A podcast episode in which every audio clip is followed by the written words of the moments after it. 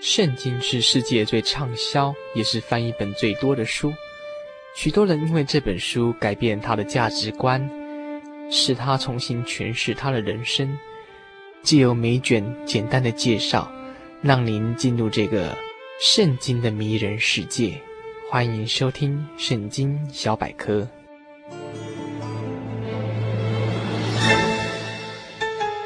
列王记》上，我把主角点出来。这个主角是所罗门，他本身是以色列国的第三位君王。那这位君王呢，因为非常聪明，他懂得去善用他的资源，所以说他广征税源，广征货物税，然后又懂得去跟西兰人、跟非利士人进行国际贸易，所以说他的国家财富相当多。除此之外啊，各国的进贡啊，还有他一些王妃的一些婚姻外交哈。跟各国联婚所得到的一些嫁妆，这些东西都使他非常富有。所罗门非常聪明，在圣经上，譬如说的箴言呐、传道书都是他所写的。我们看到他所写的言语，就发现他非常有智慧。可是，在晚年，因为他非常的荒淫无度啊，过于享受这种奢华宴乐的生活，以至于他整个生命的本质都败坏了。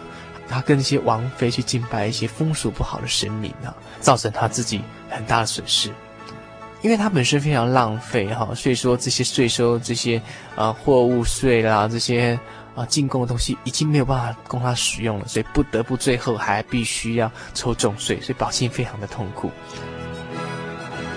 当他过世之后，他的儿子继了他王位，却造成了王国的分裂。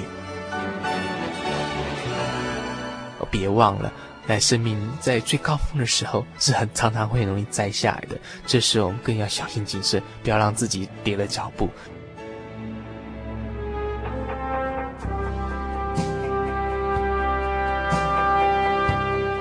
那里面当中还有一个非常重要的人物，就叫做以利亚。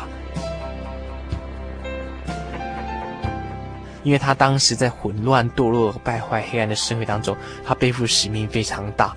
那耶和华神哈、啊、就交托他，一方面他奉神的差派哈、啊，代表神来传言说话，以教导君王跟百姓。王的不对地方，不管那是什么王哈，他不畏强权，然后去警告他们，做他应该尽有的本分。那二方面，他要彰显出他本身是神的代言人，所以说他就奉神的差派，然后行了相当多的神迹，显出神的律法公义。那虽然他曾经失望啊、灰心哈，甚至当时的北国一个国王叫亚哈王的王后叫做耶洗别，甚至想要扬言要宰掉他。所以他也曾因此受到相当大的打击，甚至一度灰心丧志。但是神没有因为这样就弃绝他，他仍然帮助他恢复信心，而且使他在从中学习如何谦卑、忍耐、去顺服。在面临那生命挑战的工作的时候，必须要完全的信靠神啊！神在我们遇到困境的时候。这个至高的生命总会为我们开一条出路，只要我们不要灰心丧志哈。我们忍耐之后，生出老练，老练就成生出了希望。当然有希望，力量就出来了。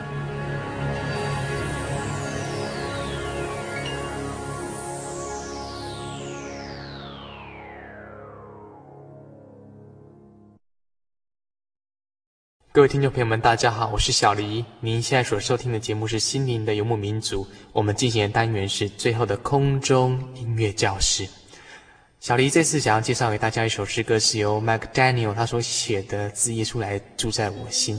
他为什么会写这首诗歌？原因是因为他的三个儿女当中的唯一一个儿子，就在他啊老年的时候过世，当然内心非常难过，来白发人送黑发人哈。可是，在这个期间，他慢慢、慢慢的去平复自己的内心。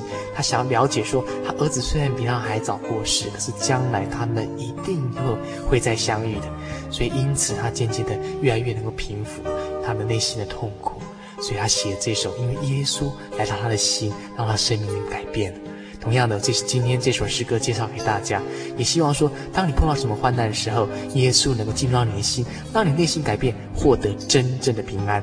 不管碰到什么样的忧虑，你都无所谓，因为耶稣住在你心，你什么忧虑都能够把它忘却。来听这首《自耶稣住在我心》。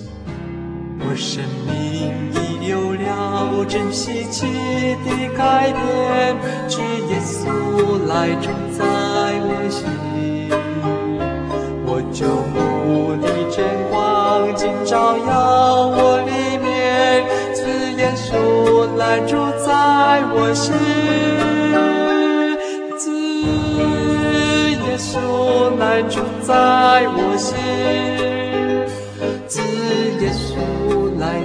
在我心，新的潮溢我心，如海洋浪滚滚。主耶稣来就在我心。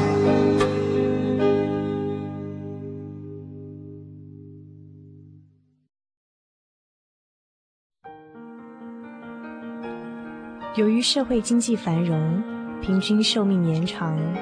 台湾已逐渐迈入高龄化社会。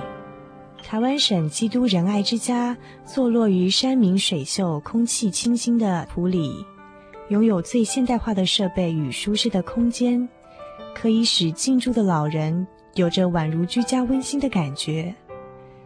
请拨洽询专线零四九九三零三九零。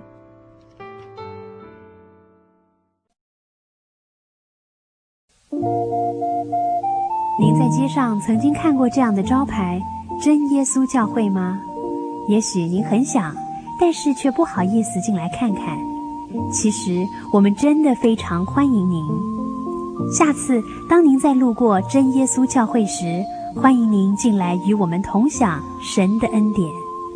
真耶稣教会，台中邮政六十六至二十一信箱，欢迎来信，愿您平安。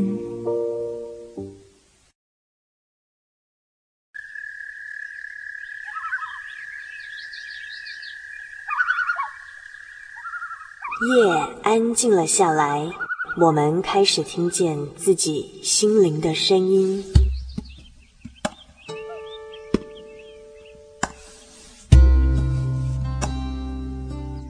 我们是一群空中的漫游者，每周的今天晚上在空中相会。心灵的游牧民族，今天晚上要在你的内心深处扎营喽。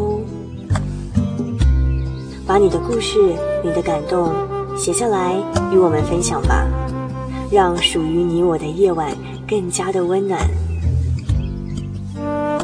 心灵的游牧民族，台中邮政六十六至二十一号信箱，传真号码零四二四三六九六八，欢迎来信。